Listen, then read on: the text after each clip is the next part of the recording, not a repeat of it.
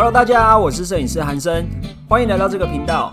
这个频道主要是分享关于手机摄影跟单眼摄影的大小事。进入主题之前，不要忘记按下订阅、下载单集收藏，才不会错过厉害的干货哦。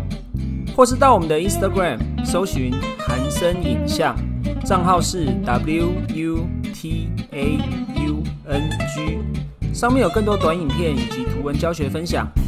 而且即日起也可以通过网易云音乐收听本期节目，很期待能与你们在网络上相见哦。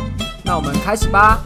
Hello，大家新年快乐！跨年才刚过，大家有没有拍出厉害的照片呢？年假的三天，大家有没有去哪边玩呢？如果你有趁年假出去走走的话，应该会拍出一些照片，对不对？记录你的生活啊，记录你的美好日常。那这边想要问你一下，你喜欢自己拍出来的照片吗？因为今天想要跟大家聊一个大家都觉得很疑惑的事情，尤其我知道很多喜欢摄影的同学。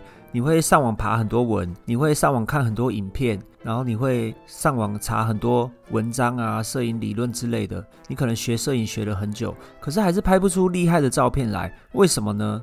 其实只是因为你缺乏了一个相当核心而且重要的能力，这个能力就是观察能力，应该也可以叫做观察的方法。讲到这边，可能就会有人想要问我啊，问说森哥。不对啊，我总是可以看到漂亮的地方啊，而且我也知道我喜欢的是什么。可是我用相机拍出来就是不好看啊，我是不是缺乏的是别的能力啊？比如说相机操作的能力啊，或者是我看事情的方式是不大一样啊？还是我就真的没有美感呢？其实我在很多地方都不断的强调说，美感才是你照片要好看的关键，是没有错。可是美感的基础上呢，你要去怎么去看到这个美？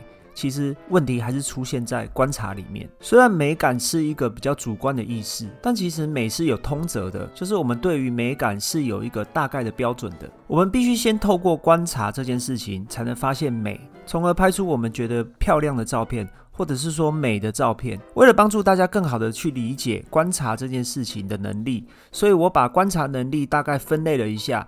你们可以一边听，然后一边顺便心里想一下，这个能力是不是我自己缺乏的？我在拍照的时候是不是缺少了这些东西，从而去帮助我们拍出更美的照片？拍出自己更喜欢的照片。如果你要拍出好看的照片呢，第一个要培养的能力，应该就是观察全局的能力。什么是观察全局的能力呢？就是你在拍照的时候，要先从大方向开始看。当我们看到一个美丽的事物的时候，或者是想要拍摄的主题的时候，我们试着拉远来看，把镜头拉远，或者是把人拉远。把你自己拉远，看到全部的东西来看，因为大部分的初学者都会遇到这个问题，就是急呀，你很急，你很急着赶快想要把这张照片拍好，所以我们在拍照的时候都会盯着我们想要拍摄的主题的局部或者是细节。或者是整个东西来看，比如说我们今天要拍摄的是人像，今天我们到了某个景点，女友就说希望你帮她拍一张好看的照片，于是你的整个注意力跟视线都会盯着她整个人，于是你可能会忽视对于其他东西的观察，比如说环境的观察啊，后面有没有路人啊。有没有其他脏东西啊，妨碍了你的照片的视线？这也是为什么通常初学者在拍照的时候，总是把我们要的主题拍摄的太满。比如说人像，你可能就会把整个人占满了整个画面；或者是你要拍事物或者是景物的时候，拍的太满，没有留白的原因。有些人就算你观察到了其他事物，然后也没有把它整合起来，作为一个整体来观察。比如说环境啊、线条啊、背景的杂物啊，甚至是路人这些等等。你应该要把整个画面当做是一个整体来观察，把它整合起来，把你需要用到的画面整个都包装起来，要不然你很容易顾此失彼。比如说你要拍一个建筑物，建筑物漂亮了，但是背景线条可能就会很多。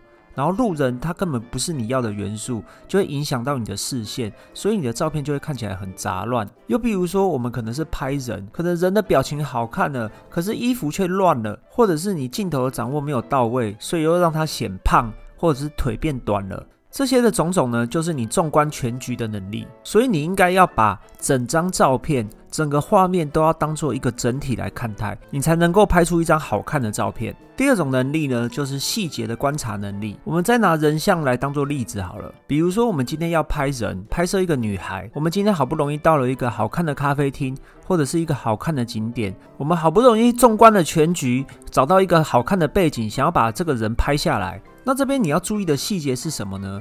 比如说他的发丝啊，他的表情啊，他衣服有没有皱褶啊，他有没有显瘦啊，他的脸是不是好看的啊？包含他衣服的色块，还有跟他周围环境的颜色组成，这些都算是细节的一种。你可能同时还要注意到你的构图，因为通常我们在面对好看的背景的时候，我们就很急就章的想要把背景拍美。好不容易纵观全局，看到了大环境，可是往往会忽略了细节。你可能也会忽略说，这个人摆在这个环境的什么位置是最合适的。因为其实我们人眼睛看到的东西，跟我们要用相机拍下来有很大的不一样。我们的眼睛很容易会看到那些漂亮的地方，可是当你用相机一看的话，很容易就会全部一起拍下来。如果你不去注意细节的观察的话，比如说我刚刚讲人像的那些观察的地方，那你很有可能问题就出在细节上面，这样不是很可惜吗？第三种观察的能力叫做归纳整合的能力。为什么叫做归纳整合的能力呢？因为当我们在拍照的时候啊，其实环境空间里面会有非常多的元素，比如说你可能会有光影啊，会有物体的形状啊，建筑物的形状，甚至是包括你画面里面颜色的组成，画面中会有很多色块，例如说衣服的颜色、建筑物的颜色啊等等。由于我们要的画面里面永远有非常多的元素需要我们去整合，所以这时候归纳整合的能力就相当重要。如果你觉得拍出来的照片都是乱乱的，不够美，或者是你不知道问题出在哪里，通常都是归纳整合的能力没有到位。也就是说，你观察的时候没有去把环境里面的画面因素把它整合起来。但是我认为归纳整合能力是需要经验跟需要时间的，所以通常我在建议初学者在拍照的时候。都是先要找到一个干净的背景，因为当画面中需要被安排的元素变少了之后，你的归纳整合能力就会变得轻松很多。那这样你的照片是不是就变得更好看了呢？第四种观察的能力叫做空间想象的能力。那什么叫做空间想象的能力呢？比如说我们今天到了一个风景区，风景区很美，有很多好看的角度，它可能有山、有水、有湖面、有森林啊之类的等等。假设说这个风景区，你只想拍山头好了，那这个山头可能连绵不绝，它有很多个山头，你都有机会站在上面拍照。那你从哪个角度朝哪个山头拍，哪个方向拍才会拍到最好的角度呢？你要站在哪个位置才能拍到最美的景色呢？假设你今天的时间有限，你的选择也有限。那这个时候，空间想象的能力就超级重要了，对吧？意思就是说，你必须去观察这个空间，并且想象说，你站在这个空间的哪个位置拍出来的照片会最好看。假设说，你今天能够很好的去观察这个空间，并且去想象说你要站在哪边的话，你只要看一眼地形，就可以想象说我今天站在哪边拍出来的照片会是长怎样。很多时候，我经常听到朋友或者是客户说：“啊，为什么摄影师看到的东西都跟我们长得不一样？”听起来有点像是说，为什么我们能看到一些灵异的东西？但其实不是这样的，就是我们常常能够发现到一般人不会发现的角度或者是位置去拍照，这个其实就是空间想象的能力。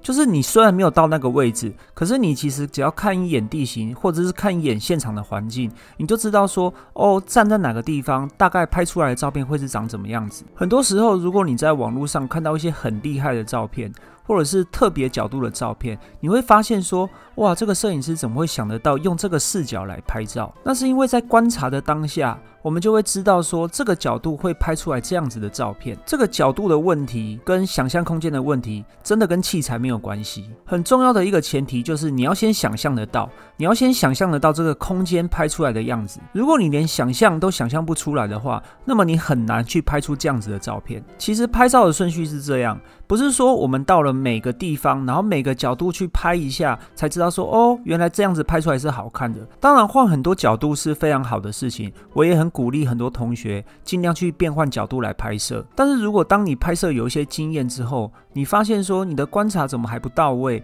或者是拍出来的照片都乱乱的。